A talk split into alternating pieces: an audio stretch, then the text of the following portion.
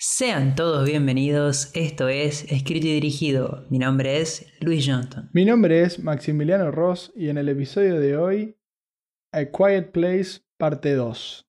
Escrita y dirigida por John Krasinski. Welcome to Jurassic Park. I'm sorry, Dave. I'm afraid I can't do that. The name's Bond, James Bond.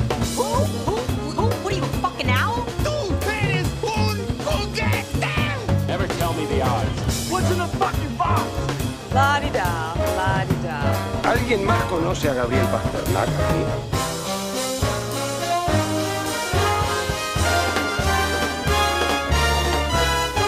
Not, not quite my tempo. Para empezar con el episodio de hoy, retomamos una vieja costumbre, hace mucho no la utilizábamos, que es la de decir los nombres para los diferentes continentes. O mejor dicho, para Hispanoamérica en este caso, la película se titula Un lugar en silencio, parte 1 y en este caso la parte 2. Y para España, Un lugar tranquilo. Este hermosísimo cast se compone por John Krasinski, que hace de Lee Abbott, o el padre, Emily Blunt, que interpreta a Evelyn, o la madre, Millicent Simmons, hace el papel de Regan Abbott, o la hija, Noah Jupe hace de Marcus Abbott, o el hijo, y la participación especial, podemos decir de alguna manera, de Killian Murphy en el papel de Emmett. Que se suma al cast de la primera película y que me gustó cómo lo fuiste definiendo como los miembros de la familia, porque al fin y al cabo, dada las, la situación de la película, lo último que, que te vas a enterar es el nombre de los personajes, ¿no? De hecho, el de Marcus es como que se me venía más presente, pero el de Regan no tanto. Que creo que está bueno porque la, si la idea era preservar esta cosa familiar, lo lograron bastante bien, me parece. Totalmente. Pasando ahora a la sinopsis, regresamos entonces al mundo poca- posapocalíptico donde luego de los eventos de la primera parte, la familia Abbott toma la decisión de abandonar su hogar y continuar camino en lo desconocido y fuera de sus límites, en busca de más sobrevivientes donde las criaturas no son el único peligro que acecha. Así es. Y bueno, así como en el mundo donde habitan esta muy entrañable familia, el mundo donde nosotros habitamos también cambió mucho, así que me parece que es importante que si bien no vamos a hacer un episodio sobre la parte 1, sí va a estar presente constantemente a lo largo de este episodio por lo menos. Entonces creo que es pertinente hablar sobre un poco sobre lo que fue la película madre, la que inicia esta saga. Es una de las películas que más me gustaron de este género, que no es que sea muy yo adepto, pero la verdad, una de las creaciones más originales de los últimos años. Totalmente. Y de paso para comentar una saga casi por accidente. Krasinski la plantea, la planteó en todo caso como una película única y solitaria, digamos, pero le fue tan bien que terminó ahora, bueno, convirtiéndose en una franquicia y veremos en todo caso qué nos depara el futuro, ¿no? Pero así como vos decís, la verdad, y ellos mismos la describen, fue buscando cobre encontraron oro. Es una película que dentro de lo que es el terror despierta un montón de otras cuestiones que hablaremos más en profundidad más adelante sobre los motivos y los demás que esconde en todo caso la película, pero que definitivamente es en una época en la cual el género de terror cada vez produce más películas que se valen de cosas más simples, a veces tontas. Es algo muy lindo lo que salió de, de esto. Yo diría que sumado a eso, de las películas de este, del género de terror que cada vez se basan más en el jump scare, en este, esto de saltar de la silla, de asustarte con alguna creación de maquillaje o algún efecto especial, que haya una producción que se dedique posta a contar una historia, que a eso le sumás elementos de suspenso, de terror, de drama, hace de que sea algo entretenido de ver. Y sobre todo porque muchas veces nos quejamos, y quizás con razón en, la mayoría de los casos, de que nos cansamos de ver remake, ahora salió el Conjuro 35, después va a salir eh, el Juego del Miedo 55, y está bien, qué sé yo, hay gente que se entretiene con eso, me parece perfecto, es una de las cosas que me gusta del cine, de que hay para todos,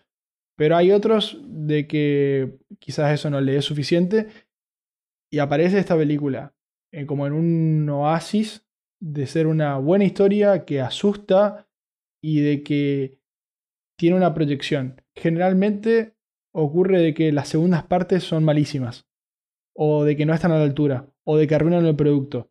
Porque también me pongo en el lugar de las personas de los que lo hacen y entiendo de que te estás jugando el pellejo más o menos con tu prestigio. Y entiendo que Krasinski le haya pasado eso porque es un tipo, es un actor reconocido, pero no es una super estrella, más allá de haber hecho Jack Ryan o mismo Jim de The Office, que es por lo cual nosotros lo queremos mucho a él, sino que se anima, da el batacazo, hace una hermosa película y le va bien.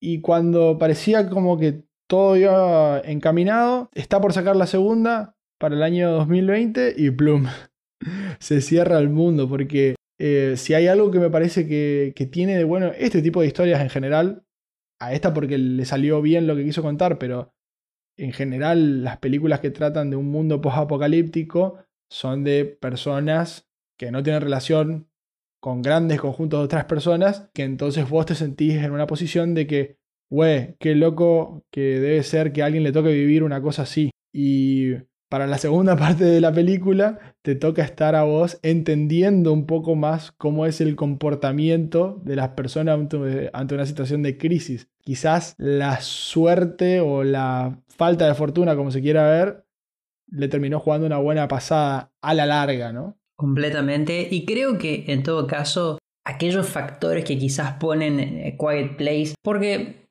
a ver, el género de terror, las cosas que podés hacer también son limitadas a aquello que va a producir miedo o suspenso o esta sensación en los, en los espectadores, ¿no? Pero lo que lo pone por encima es que creó estos personajes, esta familia, que funciona tan bien que te preocupas por ella, te interesa saber qué está por ocurrir, Ah, bueno, no, hablamos particularmente, digamos, de, lo que trata en la película, pero eh, para aquellos que ya vieron la parte 1, ya no creo que sea considerado un spoiler, pero esta idea de que no podés hacer ruido lo más mínimo, desde, no sé, se cayó una tacita y vos ya te empezás a preocupar, es, es de vuelta, es mérito tanto del director que puede captar estas emociones y estas sensaciones en un elenco que no puede emitir sonido, sino que lo tiene que transmitir todo justamente a través de, la actuación visual.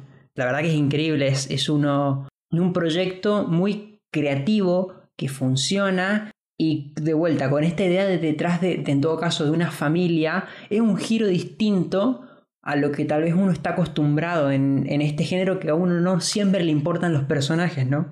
Sí, a mí esta noción de familia me hace acordar una película que no sé el título en inglés, que es con Naomi Watts y Iwan McGregor, que se llama Lo Imposible, que tiene que ver con esta cuestión de que la familia se salve.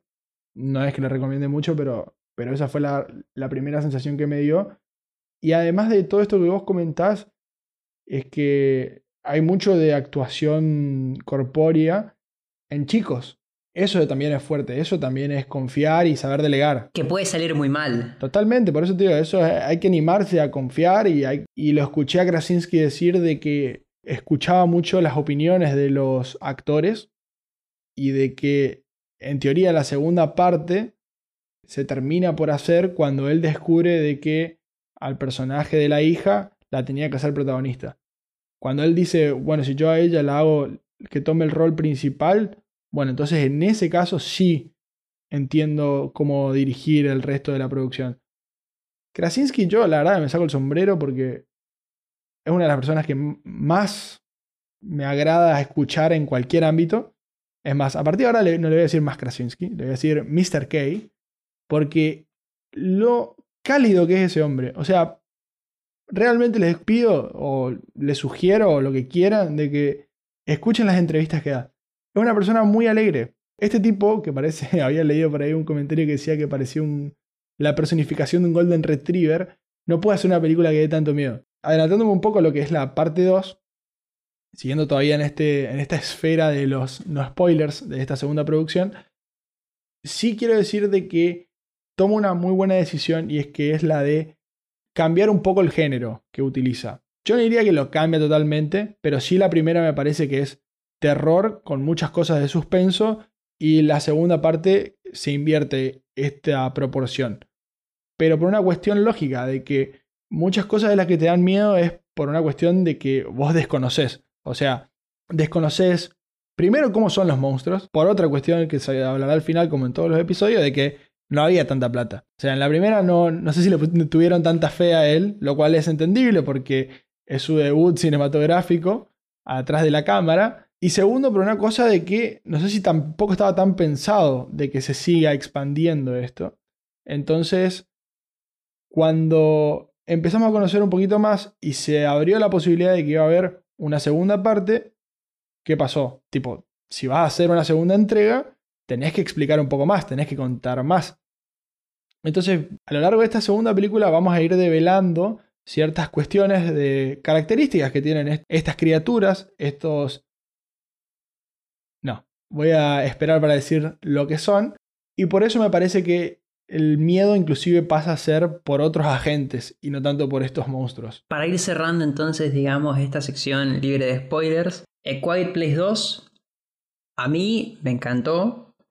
Eh, si te gustó la primera, me parece que esta también va a estar a la altura. Creo que es todo lo que una secuela tiene que ser. Explicarte lo suficiente del origen de, de la situación en la que se encuentran los personajes pero sin embargo que la historia se mueva y que no se sienta más grande de lo que en realidad debería ser. Es una historia pequeña, contenida, chiquita, pero que de vuelta avanza esta historia, que es lo importante. Para vos, Maxi, The Quiet Place 2, ¿qué te pareció?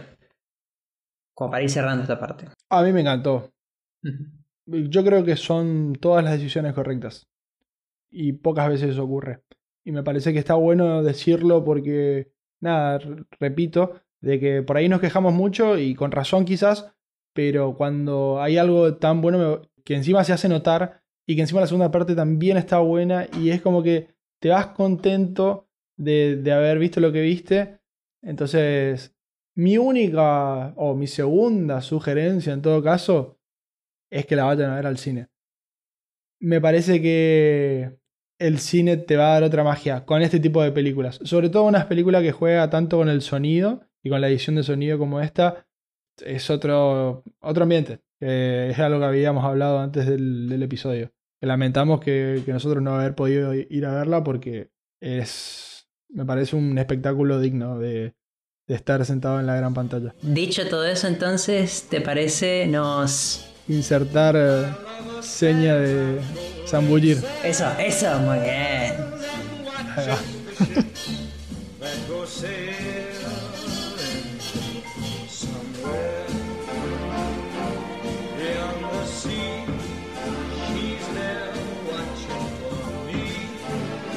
Tengo, creo, únicamente dos críticas para la película.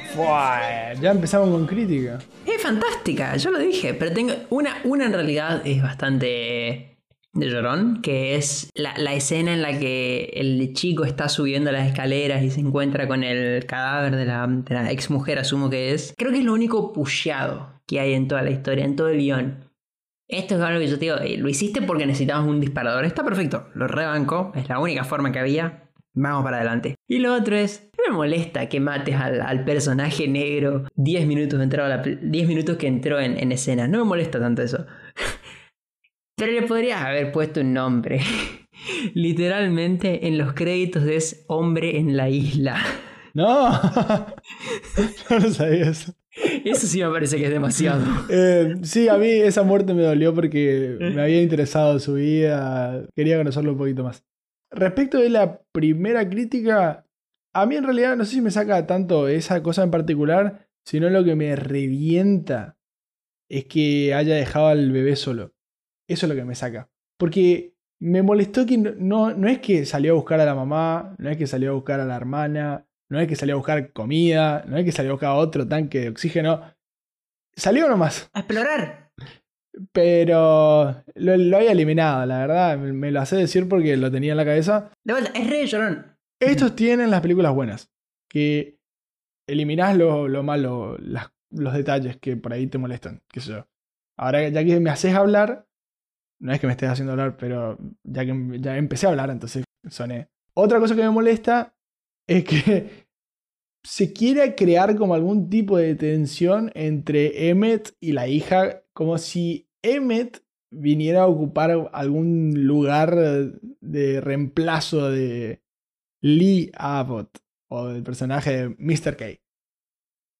No, no tenía ni un sentido porque el tipo quería echarlos básicamente, ¿no? O sea, les perdonó la vida de alguna manera, pero nunca quiso ocuparse. Hacía falta, hacía falta agregar la tensión, hacía falta que después en un momento se diese cuenta y dijese, no sos tan malo, hacía falta. Pero, a ver, si estamos llegando a criticar Pelotudeces. la veracidad de ciertas cuestiones, claro, es porque verdaderamente hay muy poco para hablar mal de. Bueno, así que hablemos de lo lindo, hablemos de lo bueno que tiene esta película y que son, primero la trama, que como había comentado un poquito antes, cambia un poco el género o la forma en la que está contada, porque ahora ya sabemos cómo es el día 1 y verlo de vuelta a, a él, que yo no esperaba verlo en realidad, lo cual me puso contento, y de que la ansiedad que me dio cuando escuché la camioneta, porque dije, no te voy a mentir, por un segundo sentí como una cosa de frustración porque dije, no me diga que ahora se puede hacer ruido. Le metieron algún tipo de carburador raro, una cosa medio extraña, y ahora se puede hacer un ruido. Dije, mmm, qué lástima. Ya no me gustó. Y cuando veo que no, que es como tipo la normalidad, dije, no, está bueno, ¿cómo tipo? Nunca te podés imaginar que algo va a llegar tan hasta el extremo hasta que llegue al extremo, ¿no? Y cómo era también un poco su vida antes de, que yo entendí como que él era policía, quizás nada que ver. Y eso me puso, bueno, Yo lo vi como que él era, era el, el- el tipo en el pueblo. Era, era el tipo. Vos necesitabas, era el guy. ajá, Vos necesitabas arreglar algo. habla con él. Con Mr. K, Ajá. él sabe. Se lleva bien con todos. Me, me gustó que volvés a ver al hijo, al- a, este que, que muere en los primeros minutos de la, de la parte 1, Ajá. que la verdad eh, me había olvidado completamente. Y, y esto sí algo que, que capaz es importante, es que verdaderamente es una parte 2, obviamente porque continúa ni bien termina la 1, pero hay muchas cuestiones que eh, la historia es tan, tan chiquita, tan bien contada y, concisa, que toma todo lo de la 1 y, verdaderamente la continúa con todo. Yo, yo no recordaba, por ejemplo, que, que tenía estos tanques de oxígeno, no recordaba cier- ciertas cosas que de vuelta es, es mérito, de, me parece, del guion, de decir, este es el mundo y hay que hacerlo habitable, vos tenés que sentir que esto es real. Y verdaderamente lo logra. Porque al fin y al cabo, fíjate que se van. O sea, ¿cuál es el siguiente paso? Nada, seguir avanzando hasta encontrar a ot- otra persona. Punto, eso es. O, o hasta encontrar esta isla. No es cómo hacemos para derrotar a los monstruos. No, no se puede, flaco. Si vos estás en esta situación, no pensás tan grande. Y eso, eso me parece que es mérito decir. No hay que irse tan lejos para encontrar el futuro, digamos. Sí, sin dudas. A mí me gustan mucho los estos mundos post-apocalípticos, pero sí me parece que muchas veces, donde generalmente vemos esto, con zombies. Y a mí, por ejemplo, bueno, Walking Dead era una serie que me gustaba bastante. Dicho sea de paso, el personaje de Emmett a mí me hace acordar mucho a este, a Daryl, en ese sentido, digamos. O lo, lo vi muy parecido. Pero bueno, cerrando ese paréntesis, el enemigo por ahí se vuelve muy tonto, como que tiene demasiadas debilidades. Está bien, son cosas distintas porque en el caso de los zombies son como demasiados y acá en este caso son lo opuesto, son muy pocos, pero son parecen indestructibles. Y creo que lo que va a permitir de que esto se, con- se continúe, de que sea una saga o mínimo una trilogía, es que lo estamos conociendo un poco más y cuando lo empezás a conocer un poquito más, te animás a acercarte un poco, ¿verdad?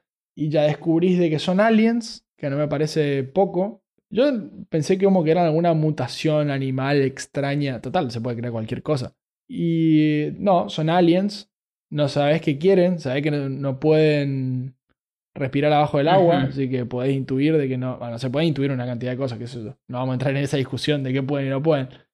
Pero resisten el fuego, o sea, es como que está bien, tienen sus debilidades, pero tampoco es que son una cagada había sido y es que no sabíamos cómo acercarnos. No, tipo, tienen muchas debilidades, pero de igual forma son súper destructivos.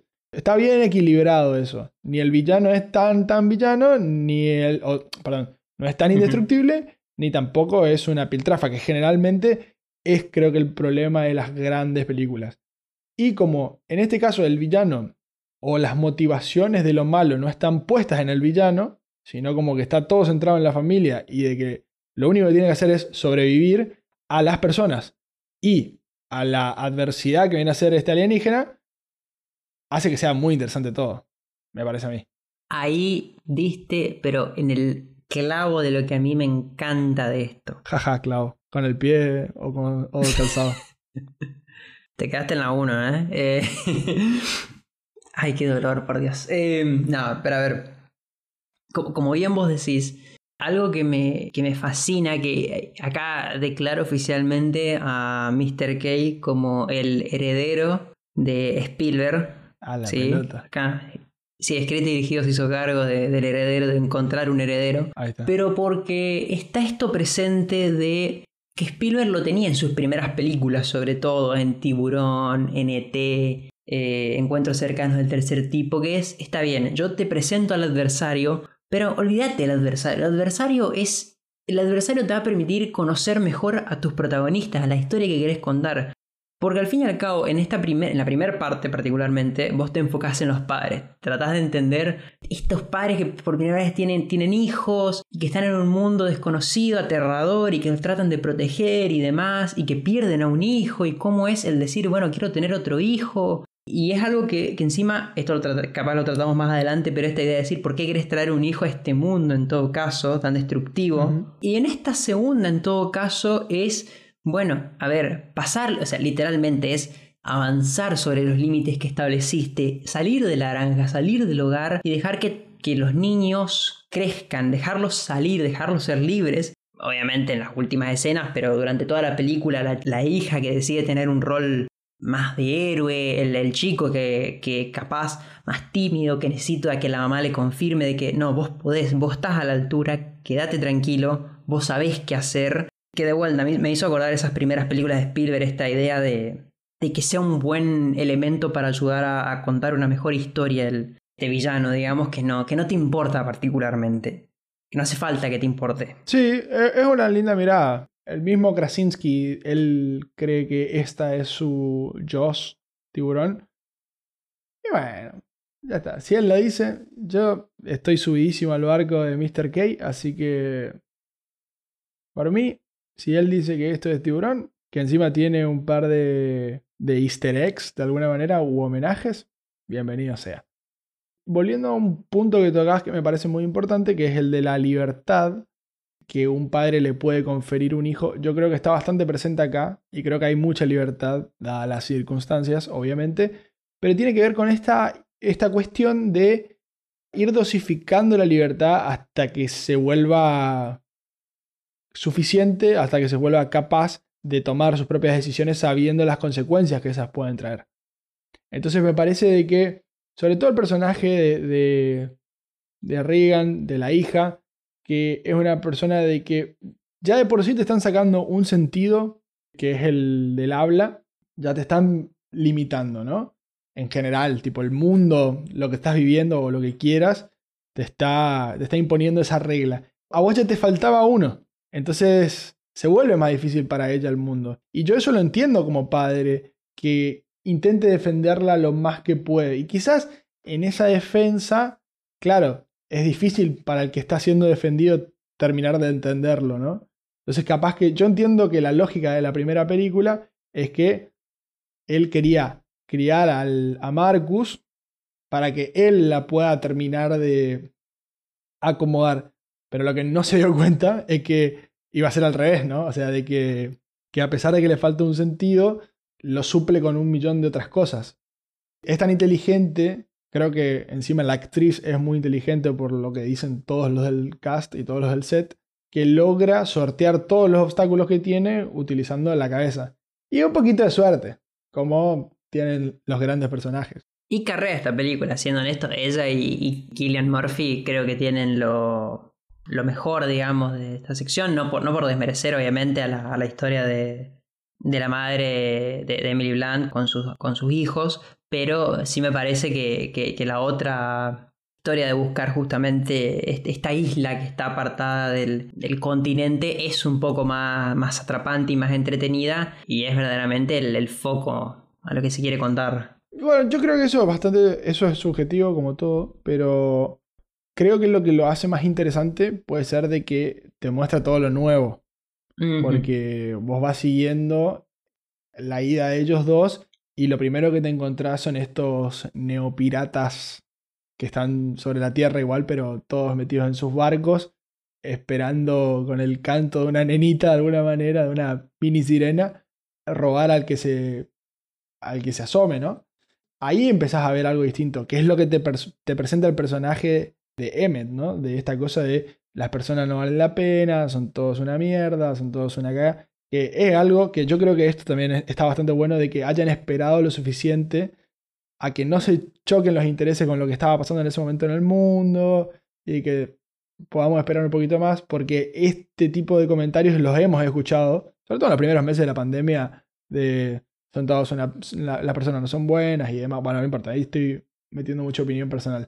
Pero todo esto es nuevo y de alguna manera es algo que, que a todos más cercano o más lejano nos pasó alguna vez de ver estos comportamientos de las personas que en vez de ayudarnos como que nos terminamos enfrentando o porque podemos desmejoramos la posición de otro, ¿no? En vez de literalmente preguntarle por qué estaban ahí y que el tipo le decía, che, me parece que hay una señal y capaz que no podemos salvar todos, ¿no?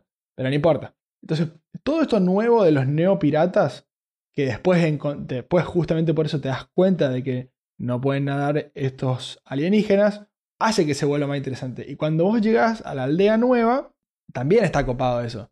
Porque como que bajás la guardia. Por el otro lado, el personaje de Emily Blunt está haciendo lo que ya vimos hacerlo en la primera película. Está haciendo todo en silencio, en la farmacia. Ojo, me parece a mí que tiene un muy lindo momento. No, lindo no. Todo lo opuesto. Pero uno de los momentos donde yo sentí más miedo, que es cuando están tipo todos encerrados en este. Che, qué buenas son las, qué buenas son las locaciones que eligieron para filmar. En este, no sé, como es una compuerta ahí, los tres, esperando a que los maten. Es, bueno, eso fue fuertísimo. Y sí, eso. Y es justamente ella la que descubre de que el fuego no los daña. Entonces, no sé, qué sé yo, cada uno tiene su, su parte, me parece. Pero sí, estoy de acuerdo con que los protagonistas y los que carrean la película son primero la hija y después Emmett o el personaje de Killian Murphy. O Cillian Murphy, no sé, hay alguno que escucho con los dos términos, así que vamos a decir los dos términos. Capaz Killian está escuchando el podcast y nos dice, no, boludo, es Cillian. Es que, ¿sabes qué lo que pasa? ¿Sabes qué lo que pasa? Tipo, me, me pasa a mí cuando escucho un podcast que si yo ya le digo Cillian Murphy, escucho a, a cualquier persona que esté hablando y le dice Killian, y estoy todo el, todo el, resto del episodio diciendo, dale, boludo, decirle bien, como si de alguna manera telepáticamente me pudiera yo comunicar, ¿entendés? Entonces, capaz que ahora alguien le está pasando eso conmigo en este momento y se siente identificado. En todo caso, para, para- para sumar a lo que estabas diciendo, fíjate que es bastante, va, o sea, me pongo en situaciones, es bastante fuerte la idea de decir, está bien, este es tu hermanito, todo lo que vos quieras, pero te estás por ahogar y, y- y- le tenés que dar su aire. O sea, el chico literalmente casi muere, o sea, no, no le quita lo heroico en todo caso al, al hijo de la, de la familia, digamos. Pero algo que quería mencionar que dejé colgado antes es esta idea de por qué traerías a un niño, un bebé, a este mundo con, con lo que implica, ¿no? Que, que lo tenés en la primera película. Ahí me parece en todo caso más sutil, no por desmerecer a esta, porque la verdad es que en esta continuidad de películas, digamos, ahora sí logro entender quizás esta idea de decir, la verdad es que tenés al caso de Emmet, que es un tipo que sí, se estaba salvando, estaba sobreviviendo, pero estaba perdiendo lo que lo hacía humano en todo caso, que es esta idea de decir, no, no, no, no podés salvarte vos, digamos, y, y como tenés al comienzo, digamos, de, "Y le van a matar a esta familia, y bueno, la matarán, yo tengo que salvarme a mí. Sí, dejó de ser un ser social, podemos decir. Exactamente, va perdiendo lo que lo hace humano y que lo tenés, bueno, representado en estos, en estos, me gustó la, la definición de neopiratas, que directamente, el- o sea, el- es como que el mundo pasó a ser esta clase de purgatorio, infierno, y esta isla, este cielo, paraíso, digamos, donde se trató de mantener la idea de, de, de- sociedad, de humanidad, como le quieras decir, que es muy fuerte cuando venís de esta situación, el contraste que, que te da y nada, de vuelta, es eh, mérito de, lo que intenta contar la película, de, de Krasinski con, con la dirección magnífica que tiene. Eh, Sí, totalmente. A mí algo que me quedó de esta gente, eh, me quedó con ganas, me quedé en realidad con ganas de seguir descubriéndolos, es por qué están tan carcomidos por el sol. O sea, literalmente se pueden establecer en cualquier lugar, pero están como muy lastimados, las pupilas las vi raras. eh, y me quedé pensando en eso, de por qué están tan... O sea, ¿qué les pasó para llegar hasta ese estado? Y esto de también, continuando con esta, con esta situación de o estás viviendo un momento hermoso, haciendo una fogata, comiendo algo con gente que ahora querés y que estábamos en esta aldea que me hace acordar a la de Big Fish, o estás pasándola horrible y parece como que no hay una salida posible de acá hasta que te mueras. Y que las personas que están en este lugar feliz, si bien quiere que e- es una situación bastante rara porque quieren que venga gente y por eso dan una señal. Pero al mismo tiempo saben que no puede venir todo el mundo porque si viene todo el mundo se le desacomoda toda la aldea. O imagínate si llegan a descubrir esto, los, estos tipos que estaban ahí con los barcos, probablemente los, los saquen corriendo del lugar ese y se tenga que encontrar un nuevo asentamiento. Entonces, es una situación bastante plausible, me pareció a mí, dado el contexto, y muy, muy, muy inteligente, muy original, pero muy inteligente también de cómo se da todo esto. Lastimosamente, bueno, después se termina desbaratando para perjuicio de ellos por su mismo servicio este de radiofonía, ¿no? Bueno, para contestar al otro que estaba diciendo al principio, y cierro acá este argumento que me quedó medio largo, quiero decir de que yo no creo que ellos hayan querido tener... No, no es que hayan dicho vamos a traer un hijo al mundo, yo creo que fue más un, un accidente. Estaban bailando con esta... Bueno, pasa que me- las vi las dos seguidas de vuelta. Entonces la tengo muy fresca las dos. Estaban con un auricular cada uno, escuchando una linda canción. La noche eh, pasó, no se dieron cuenta, no se cuidaron. Y pasó. Pasan, estas cosas pasan. ¿Están mal? Sí, están mal, pero pasan, qué sé yo. No, yo no voy a juzgar a nadie acá. Nada, pasó, listo, qué sé yo. No creo que hayan, hayan pensado tanto. Le estás queriendo sacar mérito a. No, no, no, puede ser, puede ser. em, yo, en todo- de vuelta a esto. Bastante remil subjetivo. Pero bueno, pero en, en, en, mi, en mi mentalidad lo veo de vuelta, como esta idea de decir que lo tenés, que creo que hay, hay una, no me acuerdo exactamente cómo es el diálogo que tienen los padres, digamos, en, en la primera parte, digamos, pero esto de que sin nuestros hijos, no, importa si nosotros sobrevivimos, que de vuelta lo tenés presente en Emmet, él solo no, no perdía esa humanidad, entonces esto de que, y bueno, tengamos este hijo porque no podés perder todo, o sea, no, no podés vivir con tanto terror y esta idea de que, y se termina en nosotros, hay, hay que continuar, digamos, con, con lo más que se puede. Sí, hay también puede verlo como una cosa de preservación de la especie o una idea así de que hay un mensaje bastante esperanzador a lo largo de las dos películas. Yo creo que para nada le bajo el precio a mi amigo, a mi Dios, no, a mi amigo Mr. K, sino que al contrario, creo de que lo dejó así medio ambiguo para que vos digas una cosa y yo diga la otra que quede esa cosa de oh, y, y venga un tercero y diga lo que quiera también. O sea, me parece que estaba bastante abierto en ese sentido.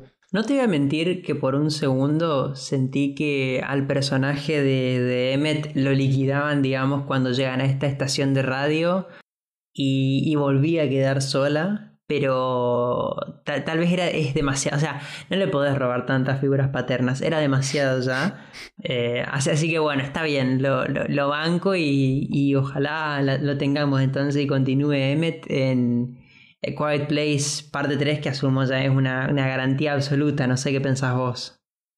Sí, yo creo que sí. Eh, ojalá, si, si sigue él al mando del proyecto, o una persona de su confianza, de que él crea de que le pueda hacer bien a, esta saga, bienvenido sea. Me parece que, que tampoco hay que estar cerrado a la idea de hay que vivir con el temor de que, ay no, va a ser peor que las otras. dos". Bueno, ya está, es, aunque sea un poco menos buena, estaría buenísimo.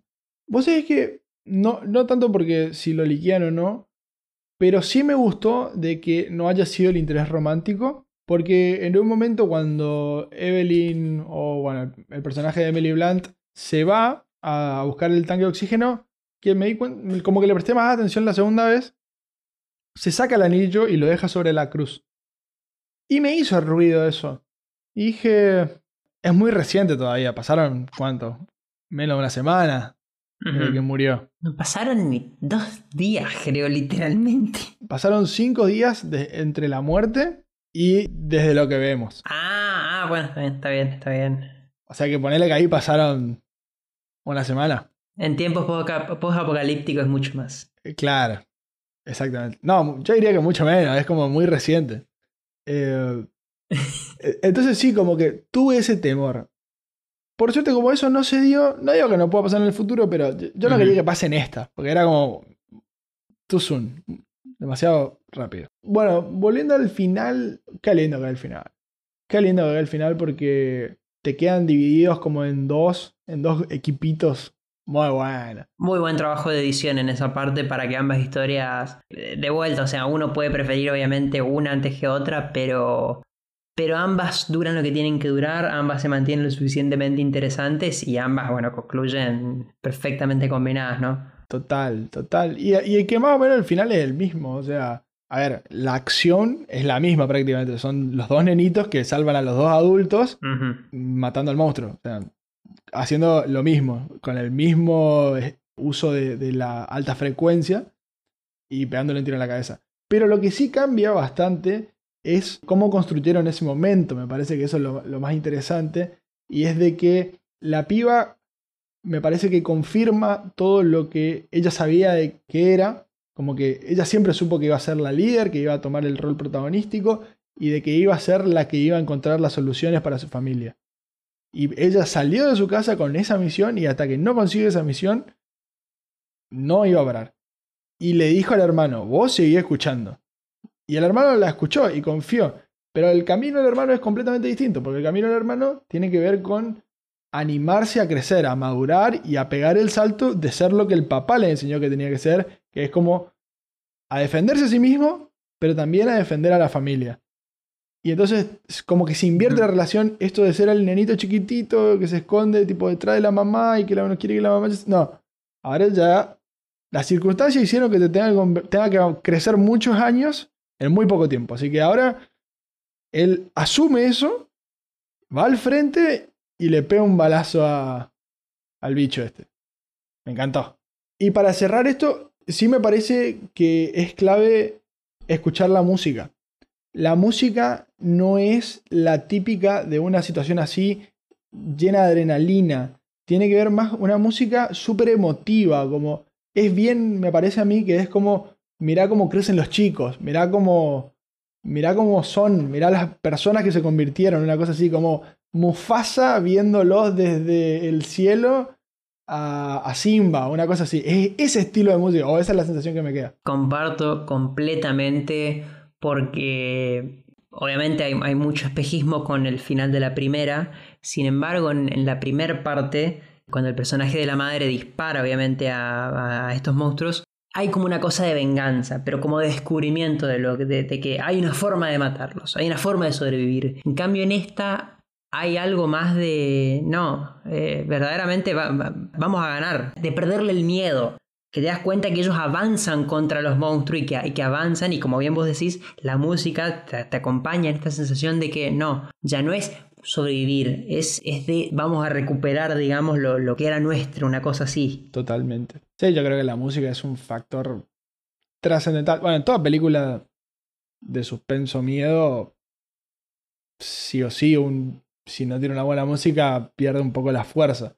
Y en este caso en particular me parece que la música no solo que está muy bien elegida, sino que aparte está, está muy buena. Son muy buenos los temas. Bueno, para ir cerrando entonces este episodio, Maxi, ¿tenés los números de A Quiet Place 2? Así es. El presupuesto para la parte 1 es de 17 millones de dólares, que me parece que están muy bien gastados.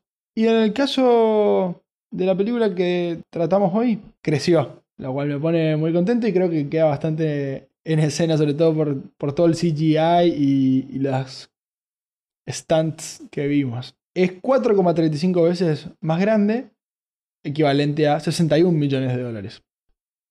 Por el otro lado, la recaudación me parece que no es un tema al que haya que prestarle tanta importancia, al, por lo menos a la segunda parte. Ahora le explico por qué, pero bueno, hay que decir de que la recaudación, que fue un éxito absoluto en 2018, fue de 341 millones de dólares, una locura.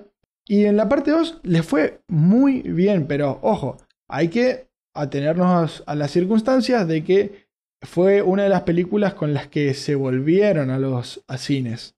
Es una película que ya había estrenado el 8 de marzo del 2020. Increíble. Y que tuvo que salir de cartelera. Perdón, nunca llegó a carteleras al cine a todo público, sino que fue la van premier nomás para reestrenar en mayo del 2021. Una cosa increíble. Pero bueno, acá la tenemos y recaudó 281 millones de dólares, que no es un número para nada bajo, de vuelta considerando las circunstancias.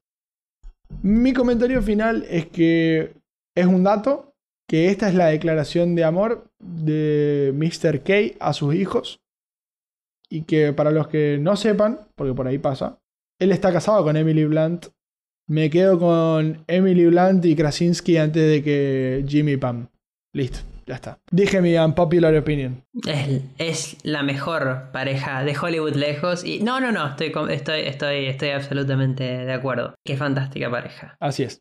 Y busquen los videos en YouTube. La verdad no tienen desperdicio. De ellos dos, eh, es hermosísimo. Cornudísima. Bancamos. También. Cornudísimo, sí, es sí. hermoso. Vi todo eso también. Es, es todo lo que nos pila. Eh, y con eso entonces cerramos el episodio de esta semana. Saben que nos pueden encontrar en todas las redes sociales como arroba escrito y dirigido, tanto en Instagram como Twitter y Facebook. No se olviden de seguirnos también en Spotify, en YouTube como escrito y dirigido. Y como siempre, para cualquier contacto está disponible nuestro mail como escrito.dirigido.gmail.com. Sin nada más que decir, nos escuchamos la semana que viene y no lo olviden amigos, Han disparó primero.